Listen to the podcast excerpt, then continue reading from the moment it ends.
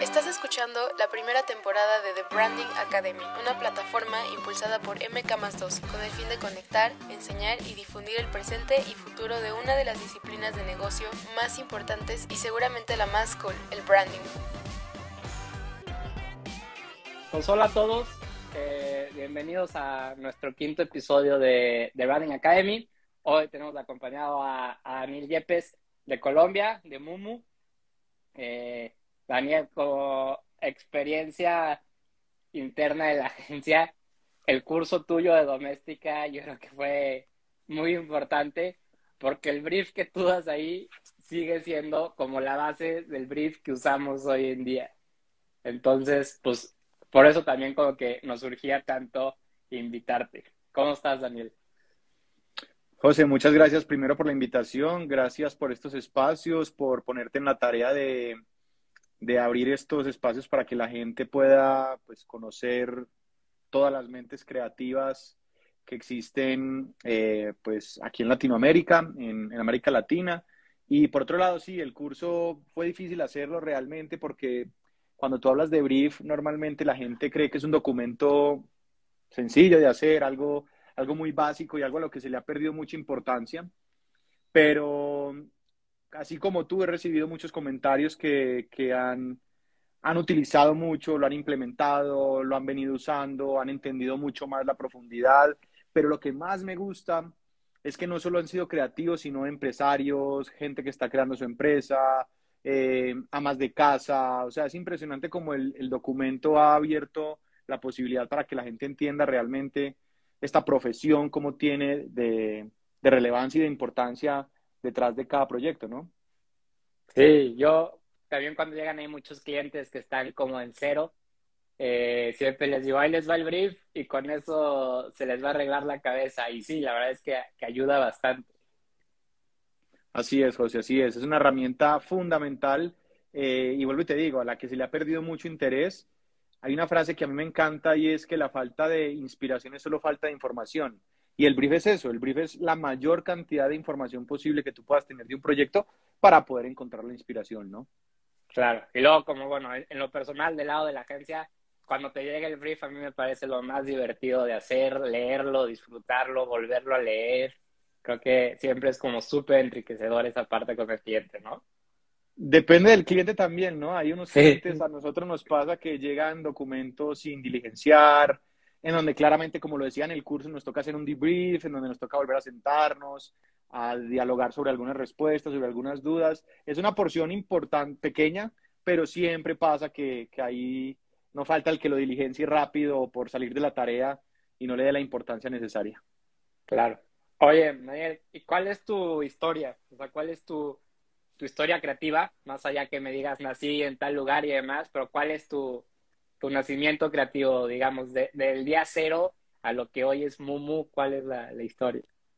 José, pues es una historia extraña. Yo salgo del colegio eh, de mi tierra natal, eh, en el eje cafetero aquí en Colombia, vengo a vivir a Bogotá, de la capital, y empecé a estudiar Derecho para convertirme en un futuro abogado. Eh, no gané ninguno de los dos semestres.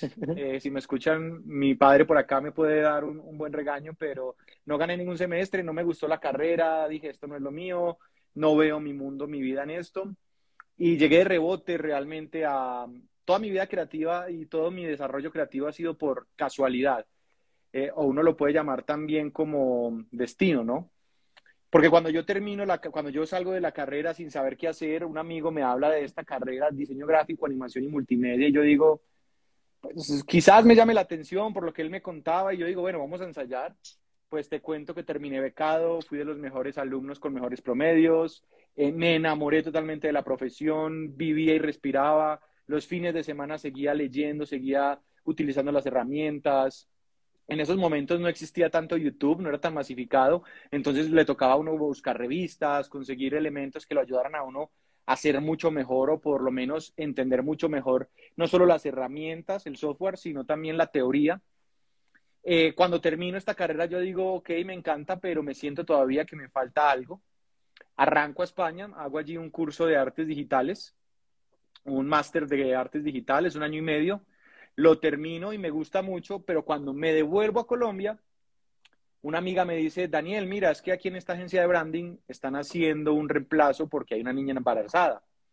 No sé si quieras estar dos meses acá mientras llegas, mientras llegas a Colombia, claramente, mientras consigues un trabajo pues más, que te dé pues más profundidad. Y yo no sabía que era branding. Hasta en la entrevista le dije al, a mi jefe, que fue mi gurú, le dije, yo pensé que los logos y las marcas las hacían realmente en agencias de publicidad. Entonces él me, él muy querido, siempre muy ávido de conocimiento y de amor y de empatía, me, me, explicaba y me decía, no, es que la marca no es un logo, mira, la marca es esto, bla, bla, bla. Entonces ahí ya empecé a entender un poco la dinámica. Pero casualmente cuando empiezo a estudiar, a trabajar allí esos dos meses, eh, llega la chica eh, en embarazo, ya dio a luz, ya tu, su licencia la, la acabó y el, y el jefe, el director general de la empresa me dice, no, Daniel, queremos que te quedes eh, sigue trabajando por favor con nosotros y yo pues claramente ya había aprendido muchas cosas, me había gustado mucho lo que estaba viendo, lo que estaba aprendiendo, las marcas que estaba trabajando en ese momento. No sé si tú conozcas Juan Valdés Café, pero pues claramente es una marca muy reconocida. Estábamos creando Juan Valdés Café, las tiendas de, Juan Valdés en Colombia, entonces me, enamoré totalmente de esto, pero seguí estudiando. Yo terminaba de, de trabajar a las cinco y media de la tarde y arrancaba a las seis de la tarde para empezar a estudiar publicidad. Aquí en Colombia se puede estudiar en algunas carreras en día o en la noche. Claramente yo estaba trabajando por la mañana, entonces escogí hacer este complemento, por así decirlo, en publicidad.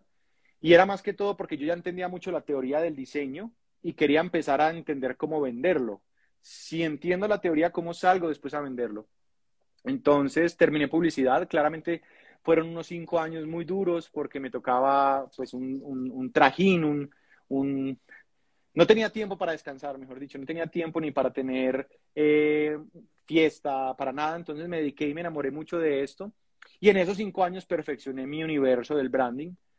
Y, bueno, después de un tiempo de trabajar allí, muchos años realmente en Branding Dank, que es la agencia que te cuento, que era de un grupo gigante BBDO, Sancho BBDO, y al final la empresa, por temas de, de la mayor accionista, decide cerrarla yo paso a otra agencia del grupo, que era una agencia de medios. Yo dije, bueno, medios no me interesa, pero también me va a pasar lo mismo que publicidad. Puedo aprender para intentar entender este universo digital que estaba creciendo en ese momento.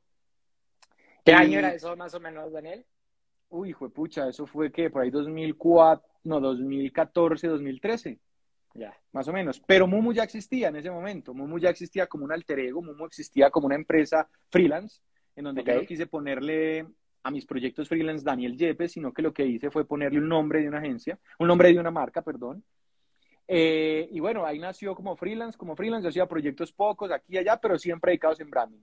Aprendí mucho esos dos años en OMD, pero tomo la decisión de retirarme, ya estaba un poco cansado, no era lo que me motivaba, esa chispa que está dentro de uno, que uno reconoce, ya no la estaba viviendo porque ya no estaba todo el día en función del branding, entonces tomo la decisión de volar y digo, Vamos a hacer que Mumu se convierta en una agencia branding destacada en Colombia. Vamos a empezar a hacer. Sé que tengo el conocimiento. Sé que me va a tocar unos meses y unos años vivir con poco de sueldo, vivir con poco de, de clientes quizás. Y te cuento que eso ya es hace aproximadamente unos siete años, ocho años largos. Y hoy en día te puedo decir que pues, tengo más de lo que imaginaba, desde conocimiento, desde clientes eh, y desde experiencias. Creo que he sobrepasado todas las expectativas que tenía cuando decidí crear mi propia empresa. Y hasta ahí, hoy, hoy es la historia, ah, digamos que ahí se acaba la historia hoy en día. Mumu sigue, sigue existiendo, Mumu tiene diferentes clientes en diferentes países del mundo. Tengo clientes en Colombia, tengo clientes en Estados Unidos, en México, en Panamá, en Perú, en, España he tenido también, he tenido la oportunidad realmente de llevar el branding a otros lugares por fuera de Colombia. Increíble. usaste ahorita la palabra amor, pero bueno, como que la palabra amor, corazón, branding love, es parte de la filosofía tuya y de la empresa. O sea, ¿qué, qué significa el branding love y qué es hacer marcas desde el corazón? Pues José, hay parte dos cosas. Parte te voy a hablar primero qué significa Mumu y te voy a hablar también qué significa Mumu el Branding Love, porque, porque representan dos cosas indivisibles. Lo primero, Mumu, cuando yo decidí crear mi propia agencia, yo quería alejarme del, de esos nombres eh, típicos de branding agency, eh, branding studio. No quería ninguno de eso porque, porque sentía que desde mi mismo nombre quería generar una identidad.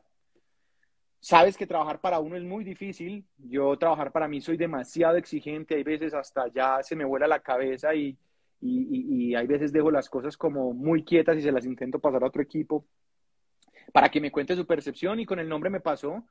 Eh, estábamos, yo estaba visitando a mi madre en, en, mi ciudad natal, Manizales, y estábamos almorzando mi madre, una tía y yo, cuando yo en ese momento llevaba mucho tiempo pensando en el nombre y no le daba y no le daba y no le daba, cuando llegó un momento en que mi madre y mi tía hablaron de no, y esa Mumu de Daniel Yepes, claro, la llevábamos siempre de paseo, y yo un momento, ¿qué es Mumu?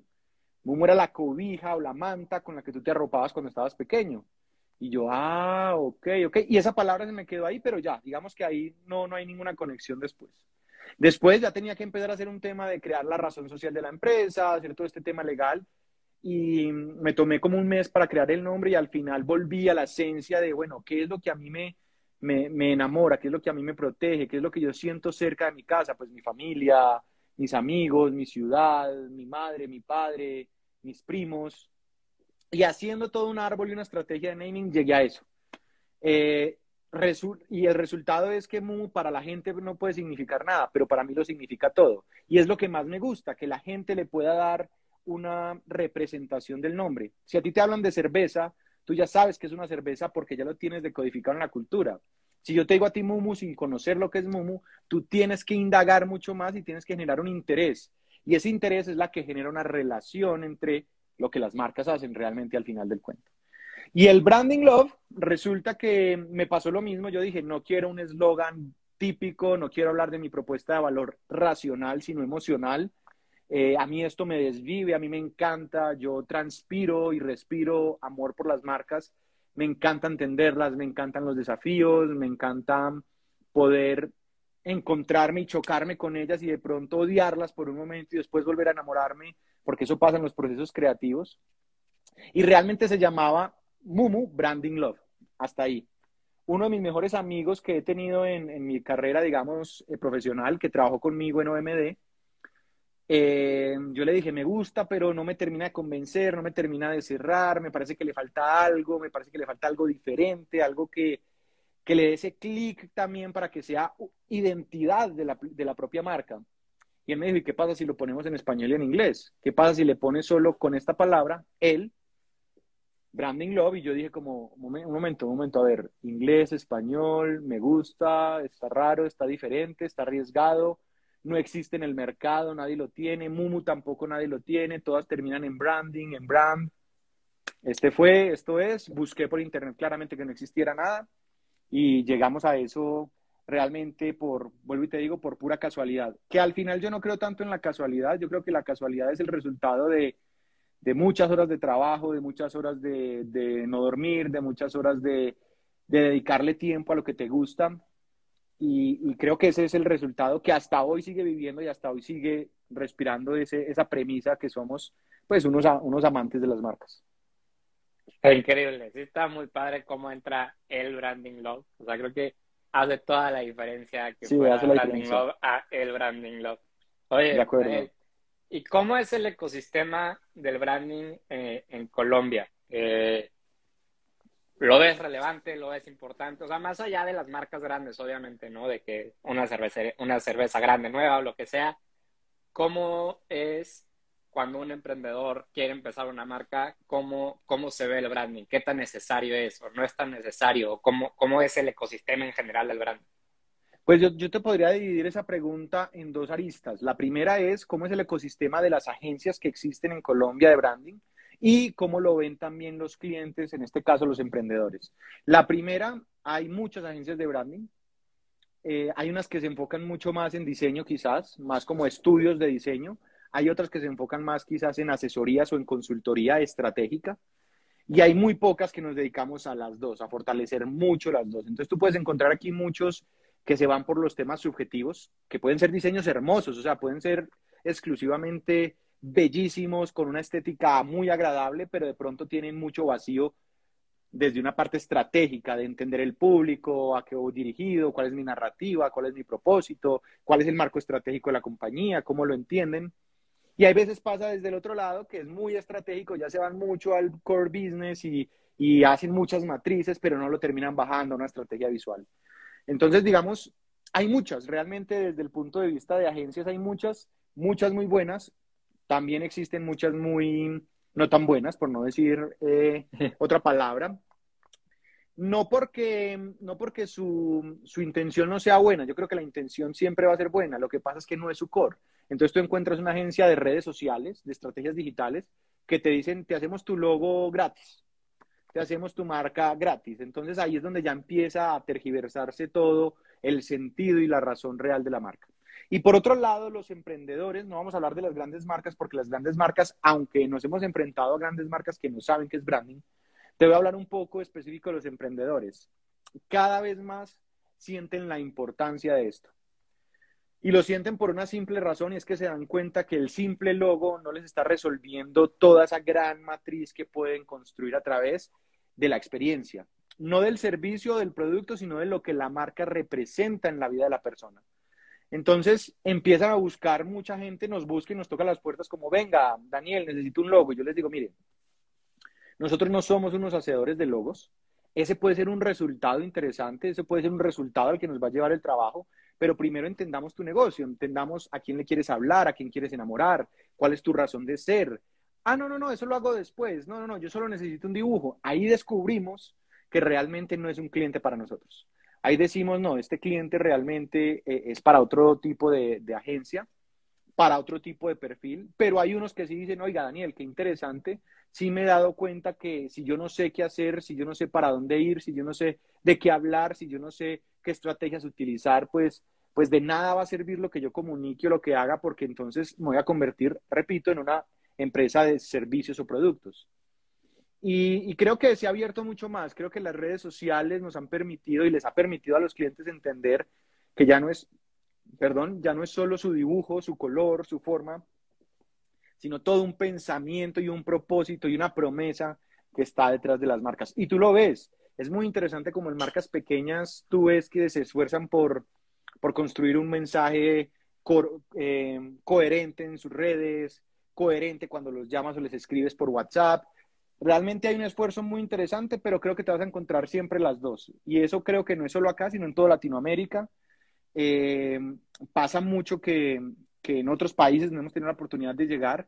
Eh, la importancia que le dan al branding se la maximizan en la medida en que tú les puedes contar realmente dónde está la diferencia. Y aquí quiero cerrar con algo tú realmente no puedes entender cómo funciona un carro, tú no puedes entender la, física, la matemática, la ingeniería que tiene. Tú sabes que te lleva del punto A al punto B porque aceleras y frenas y manejas el manubrio. Lo mismo pasa con las marcas. Tú no puedes saber qué hay detrás de una marca, pero tú la necesitas para que sea relevante, importante y sobre todo sobresalir de los otros competidores que quizás sí lo estén haciendo. Increíble ejemplo. Lo voy a usar en todas mis juntas ya. Eh, pues sí, porque muchas veces sí pasa eso, ¿no? Y mucha gente sí busca el logo y ya, pero también se ha vuelto complicado. A lo mejor antes el logo sí era suficiente porque el punto de contacto era la tarjeta de presentación y se acabó. Ahora hay una cantidad inimaginable de puntos de contacto que donde va la imagen de, la empresa, ¿no? Que va más allá de, de logo, texturas, iconografía, misión, visión, todo, ¿no? De acuerdo, de acuerdo. De hecho, hay algo muy interesante y hay una filosofía del no logo, y es, se me olvida ahorita la teoría de quién es, pero habla de cómo tú puedes quitar el logo de tu expresión visual y con otros elementos, tipografía, color, simbología, puedes reconocer la marca. Y el gran ejemplo es Coca-Cola. Quita el logotipo de Coca-Cola, solo pone un fondo rojo y una cintilla, esta cintilla que la acompaña, tú ya reconoces que es la marca. Tú ya ves la, silueta, la silueta de la botella, por ejemplo, también la reconoces. Entonces es como esa teoría te muestra también que tú puedes tener múltiples elementos en tu marca y la gente reconocerlo. Sí. Sí, Coca-Cola le pones un copy y hasta con el puro copy puedes llegar a darte cuenta que es de... Totalmente de acuerdo, totalmente de acuerdo. Naomi, Klein, Naomi Klein, dice ahí Juan Carlos Otoya, uno de los maestros también que tengo en el branding. Ahí está hablando. A todo Oye, hablando un poco de esto de los emprendedores, ¿qué es lo esencial para alguien que esté emprendiendo, no? Que, que cuando alguien está emprendiendo, ¿qué, ¿cuáles deben de ser así las cosas que dice, este debe ser mi branding? ¿Tú cuáles crees que son así como los, los puntos necesarios cuando estás emprendiendo? Yo creo que eso no depende, no depende de uno como agencia. Yo tengo una frase también sobre eso y es que el cliente sabe lo que quiere, pero no lo que necesita. Entonces, nosotros tenemos que entender primero ese emprendedor a qué le quiere llegar, ese emprendedor si es una marca de servicios, si es de productos, eh, si es experiencial y sobre eso construirlo con él, la propuesta construirlo con él. Quizás solo necesites una, una buena, un buen propósito de marca, un buen ADN de marca y una identidad. Quizás solo necesites eso, quizás no, quizás de pronto necesitas una cosa mucho más profunda porque tienes que entender un tema de packaging, puntos de venta. Entonces yo creo que es que aquí viene otro tema y es que el branding no es no es un producto o un servicio, es una forma de pensar. Y cuando tú le dices al cliente, mire, no crea que esto es una cosa que le va a servir como nos pasa. No, yo hice mi branding en 15 días, yo hice mi branding en dos meses. Tú haces branding todos los días. Cuando hablas con un cliente, cuando subes un post, cuando subes una historia, cuando haces un live. Entonces, el branding no es un servicio, un producto, es una forma de pensar que se la tienes que sembrar al cliente. Y cuando el cliente ya la tiene dentro de él, ya vas a ver entonces cómo utilizarlo en favor de. Y vas a ver hablar contigo y decirte, Daniel, quizás mi personalidad o mi propuesta de valor no está muy sintonizada con mi identidad. Creo que debo cambiar mi identidad y necesito su ayuda. Para, y para hacerlo mucho más fácil y responderte por lo menos esta pregunta y no, y no irme por los árboles es, yo creo que lo que el cliente necesita es conocerse primero saber qué es lo que tiene en su esencia y qué es lo que quiere comunicar, no salir a comunicar de todo, sino entender realmente yo por qué existo y qué estoy solucionando en el mundo. Y cuando yo ya sé eso como empresa, pues claramente va a ser mucho más fácil construir el resto de cosas que pueden ser o decorativas o estratégicas. Es lo complejo, ¿no? A veces al cliente mismo le cuesta definirse y le cuesta entender qué es lo que está solucionando. Por más que a lo mejor y venda cerveza, pues bueno, algo está solucionando vendiendo cerveza, ¿no? Claro, pero ahí es donde entra entonces el tema del briefing, que hablábamos al inicio de la reunión.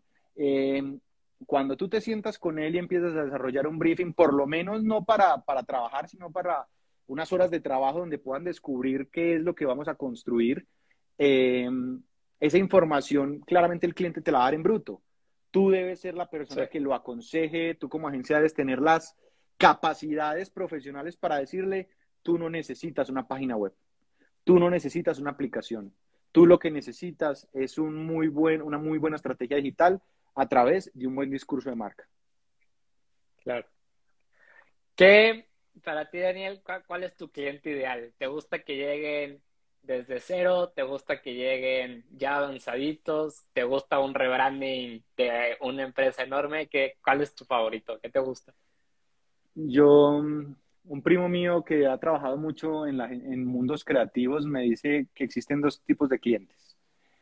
El cliente, no va a ir un poquitico por las ramas porque me gusta hacer estos cuentos y ya te respondo específicamente tu pregunta, pero él dice dos tipos de clientes. Uno, el que no es muy chévere por su servicio, porque es cansón, o no te parabolas, o no te pone cuidado, pero que paga muy bien. Ese. Y el otro, que no paga muy bien, pero que es muy cool, es participativo, te habla, es un producto que va a tener un impacto muy interesante. Entonces, digamos que ahí tienes esa mezcla de dos clientes que te, uno te permite sobrevivir con el otro desde el tema monetario y otro te permite sobrevivir de uno sobre otro desde el punto de vista emocional. Ahora, ¿qué nos gusta más a nosotros? Yo te diría que es bien difícil, pero creería que un rebranding es más interesante porque tienes que construir sobre algo que ya existe, sobre algo que ya la gente reconoce eh, y sobre unos valores, una estrategia que ya otras personas han descubierto o han interactuado. Entonces es un reto muy, muy, muy diferente porque tú tienes que respetar muchas cosas de lo anterior, pero construir sobre eso, a menos de que sea una revolución. Yo siempre digo que el rebranding tiene dos caminos, evolución o revolución. Evolución es un camino y una transición muy natural de lo que era antes y lo que es ahora, mejorándolo.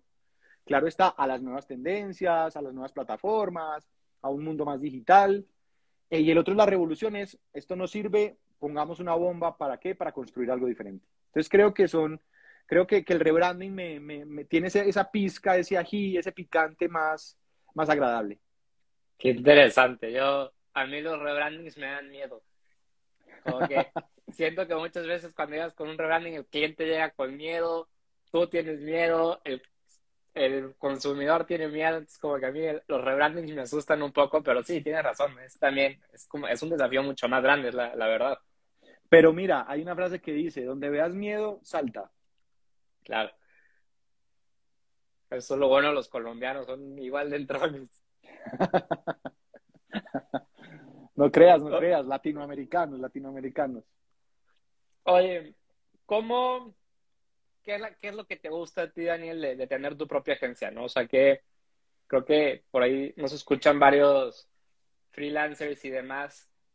Eh, tú tuviste una historia padre de cómo fue el cambio a, a, tener agencia. Para ti, ¿qué es lo que te gusta de tener tu propia agencia? ¿Cuál es el reto de tener tu propia agencia?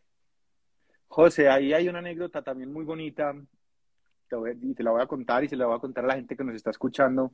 Y es una anécdota que me gusta contar porque me llena de, de satisfacción, me llena de añoranza, porque recuerdo mucho a, a, mi jefe Claudio Arango, que era el presidente que te contaba de, brand, de Branding Dan, que fue el que me metió en este mundo del branding. Y una vez en unos premios, yo me acuerdo que yo tuve la fortuna de sentarme al lado de él. Yo en la oficina no tenía muchos momentos con él solo. Yo entraba, le presentaba, hablábamos de trabajo, pero nunca tenía un espacio de hablemos de persona a persona, o sea, dejemos el, el, el branding y hablemos de humano a humano. Y un día en estos premios, antes de empezar, a mí me tocó al lado de él y yo estaban hablando y estamos hablando de varias cosas. Yo le dije, Claudio, discúlpame, te quiero preguntar algo y es, si el día de mañana yo quiero emprender, ¿tú qué me recomiendas? Y se quedó callado y yo, ay, hijo de pucha, ¿qué hice? Dios mío, ¿dónde me metí? ¿Va a creer que voy a renunciar? ¿Va a creer que lo va a meter competencia? Y se volvió y me dijo, Daniel, mira, hay tres premisas sobre cuál quieres vivir. Sobre los premios, los premios eh, o el reconocimiento, eso llega. Si tú quieres que lleguen, ellos van a llegar. El dinero, el dinero es una energía que existe y que está allá afuera y que tú la puedes conseguir gracias a tu conocimiento. O el tiempo. El tiempo es el único que no vuelve. ¿Cuál de los tres escoges? ¿Qué quieres para construir tu propio, tu propio destino? ¿Tiempo, dinero o reconocimiento? Y yo le dije, Claudio, wow, esto está muy difícil de responder, dame uh -huh. unos minutos. Me quedé callado durante un tiempo, durante un tiempo se empezaron los premios, empezó la ceremonia y finalizándola, dije, Claudio, creo que ya escogí, quiero construirla en función del tiempo, porque siento que mi vida no es solo trabajo, mi vida es disfrutar con mi esposa, disfrutar con mis gatos, disfrutar con mi bicicleta, con mis amigos, con mi familia, eh, videojuegos, cine. Entonces, para responder tu pregunta, José, y en línea de esto, ¿qué es lo más padre que existe en tener una agencia propia? Es que tú eres el único dueño de tu tiempo, nadie más. Y tú puedes decidir un martes a las 3 de la tarde irte a tu casa, irte a jugar golf, irte a tomar un café, sin ser irresponsable, claro está. Claro. Pero, pero de todos los tres momentos que te conté, el tiempo es lo único que se nos está acabando, es lo único que se está yendo, es lo único que ya no vamos a poder recuperar y no lo puedes comprar y no lo puedes guardar y no lo puedes tener para después. Los premios son efímeros, los premios, vuelvo y te digo, tú verás si los quieres o no, si pagas por unos premios, te llegan. Todos sabemos cómo funciona esto y no vamos a decir mentiras. Eh, el dinero, el dinero está ahí, tú tienes que hacer muy bien tu trabajo y ser exigente en tu trabajo para que lleguen clientes gracias a tu buen trabajo pero el tiempo jamás va a volver. Y ahora que he tenido temas emocionales importantes este último año con la partida de mi madre, me he dado cuenta que estoy por el camino indicado, estoy por el camino que es de, de sentir que el tiempo, que lo más preciado que Mumu me está dando hoy en día es tiempo.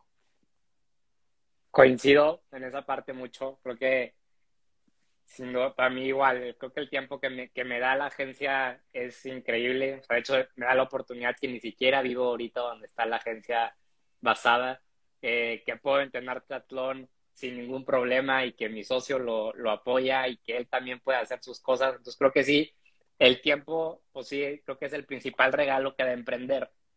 Pero, ¿cuál es el desafío más grande? ¿Cuál es?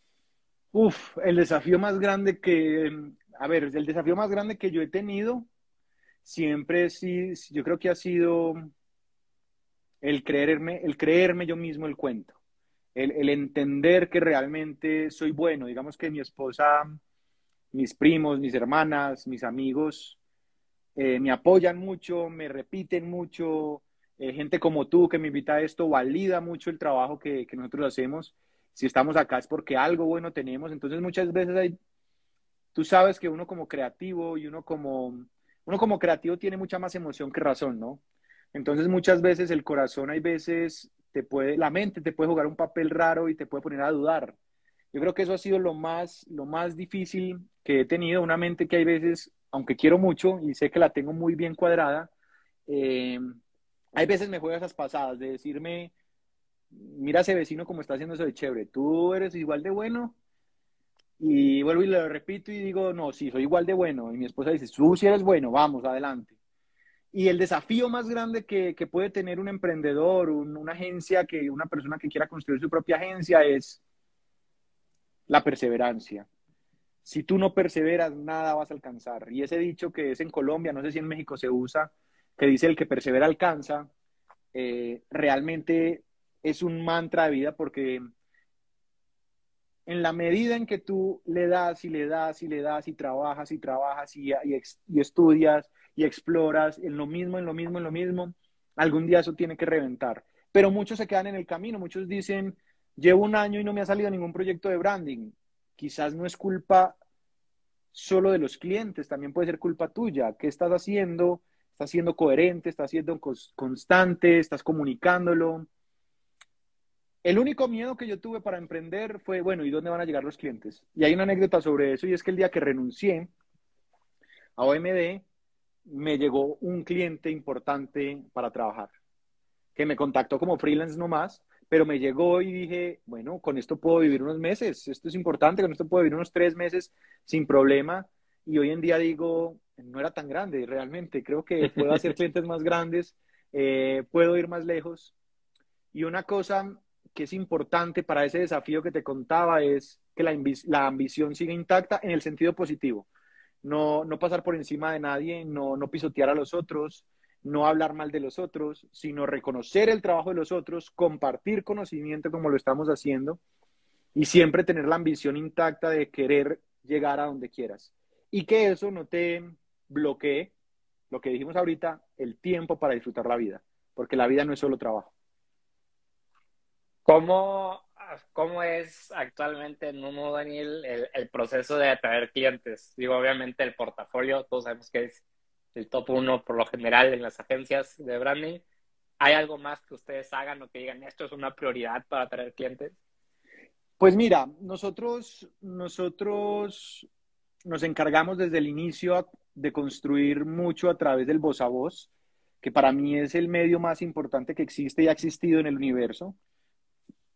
Pueden haber existido plataformas, la imprenta, la televisión, digital, pero no hay nada como el voz a voz porque el voz a voz es muy sincero. El voz a voz tú no lo dices o no lo expresas porque te pagaron, sino que tú le dices a alguien, oiga, mire, conocí esta agencia y si me lo dijo mi mejor amigo, yo le voy a creer a él. Entonces, lo primero es nos encargamos de construir mucho voz a voz, eh, como una primera fortaleza, digamos, desde el punto de vista comercial. Y lo segundo, relaciones públicas. Yo creo que las relaciones públicas aquí son fundamentales y es no tener miedo a tocar las puertas, no tener miedo al no, no tener miedo a que te digan muchas veces que no. Yo, por ejemplo, soy de las personas tímidas que no le hablo nunca a una niña en un, en un bar por miedo al no, Daniel Yepes pero en mi trabajo el no me importa muy poquito. Realmente, si en 10 clientes que mandé cotización y expresé las ideas me dijeron no, no pasa nada. Seguimos y seguimos y seguimos. Entonces, las relaciones públicas son importantes y eso va alineado a que tú decidas o construyas un muy buen discurso de tu marca y de tu agencia. Si tu discurso es vago, si tu discurso es largo, si tu discurso es muy corto, si tu discurso no soluciona un problema en la sociedad, te vas a quedar andando por las nubes y nunca vas a poder conquistar a, los clientes. Qué buena manera de enfrentarlo. O sea, creo que es muy diferente a, a como muchas agencias lo hacen, ¿no? Que muchas agencias es el portafolio y lo subimos y, y a ver qué llega y les llega. Habrá seguramente a, quien no le llega y que después se le anda, se le anda complicando el, el cierre, ¿no? Pero mira, nosotros, por ejemplo, no podemos tener muchos seguidores en Instagram. Conozco agencias importantísimas Eh, de hecho, aquí habló una amiga, ahí está hablando, por ejemplo, José, un, un pupilo mío eh, que también tiene su estudio. Eh, hay una cosa muy interesante sobre eso que tú dices, y es que esto no se trata de seguidores, esto no se trata de tener los mayores seguidores o no, esto se trata de realizar al fin de cuentas un muy buen trabajo. Conozco agencias muy buenas, de verdad, te lo digo, agencias que han hecho marcas de aerolíneas, eh, marcas de empresas importantes y puede que no tengan los mayores seguidores en, en sus redes, pero su trabajo, cuando tú ves su portafolio, tú ya dices, aquí hay un trabajo importante detrás. Entonces, yo creo que el mejor medio eres tú mismo. Ya, buenísimo. Oye, Daniel, tenemos aquí una dinámica que hacemos cada semana. Es, voy a decir 10 marcas y tú me dices de cada una una, una palabra para, para describirla, ¿va? ¿Las conozco todas? Estoy 90% seguro que sí, pero ya me pasó de 15 días que dije una y no tenía ni idea de cuál era. Va, va, dale, dale. Pero creo que hice bien la tarea de investigar de Colombia. Adelante. Y de la agencia. Eh, Tiva. Tiva, oportunidad. Avianca. Avianca. Eh, grandes. Bluebird Coffee. Eh, emoción. Tigo. ¿Tigo? Sí. Eh, azul. Pasto. Puertas abiertas. Pilsen. Pilsen. Sabor. Avi. Eh, Fintech. Y Forbes. Águila. Mm, fuerte. Eh, the Usery. Mm, alter ego. Y por último, Mumu, el Branding Love. Branding. Bien. ¿Qué tal? ¿Sí, sí conocías todas? Sí, sí, sí, claro, claro. Sí, sí hice bien la tarea. Oye, y ya para cerrar, Daniel, ¿cuál es tu consejo que le das a cualquier persona que se dedica a la creatividad? Desde un fotógrafo, un freelancer de diseño, una agencia de branding, a cualquier persona que se dedique a la creatividad, ¿cuál es el consejo que tú le das? Mm, yo creo que lo más importante, José, en esto es no tener miedo.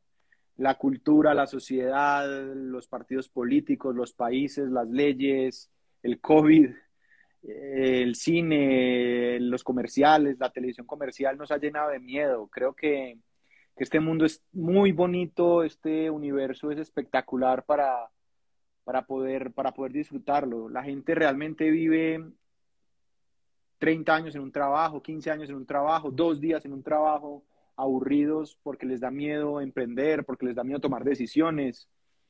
Yo creo que lo más importante si alguien quiere emprender, si alguien quiere seguir siendo el mejor creativo, y no está mal trabajar en una agencia, ojo, eso no está mal pero es, es, es no tener miedo.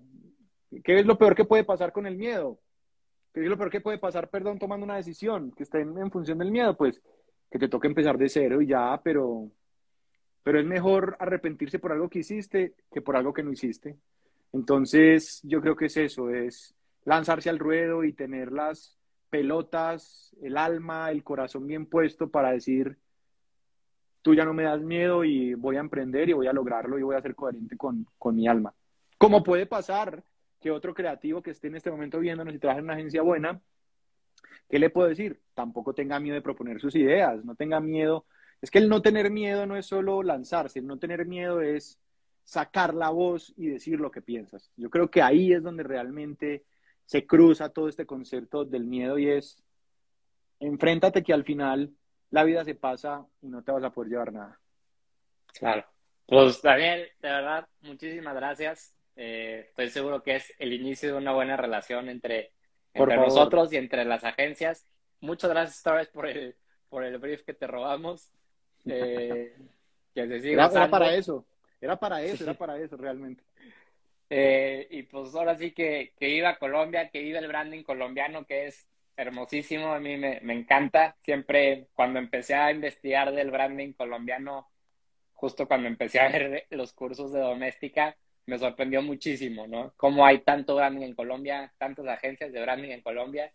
Eh, entonces, pues eso es algo también muy lindo de Colombia, de Perú. Esos dos países a mí me han, me han llamado mucho la atención, cómo están tan llenos de branding como cualquier otro país.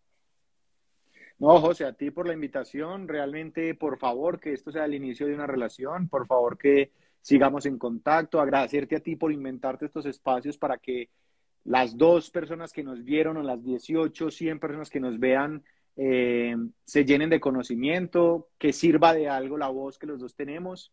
Y bienvenido Colombia, bienvenido acá. Queremos también mucho México, amamos la comida mexicana y y nada, José, realmente nuevamente gracias por la invitación y espero haber sido útil para ti no, para, para tu empresa.